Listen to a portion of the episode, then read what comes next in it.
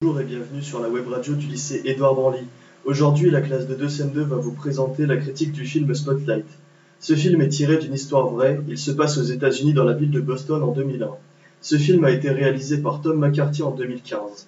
Spotlight est une équipe de journalistes d'investigation du journal Le Boston Globe qui enquête sur l'étouffement des affaires de pédophilie au sein de l'église de Boston par le cardinal Lowe. Les membres de l'équipe Spotlight sont interprétés par Michael Keaton, Mark Ruffalo, Liv Schreiber, John Slattery et Rachel McAdams. Cette affaire a eu des répercussions nationales puis mondiales. En général, c'est un bon film car il y a un bon jeu d'acteurs et une bonne mise en scène, beaucoup de rebondissements.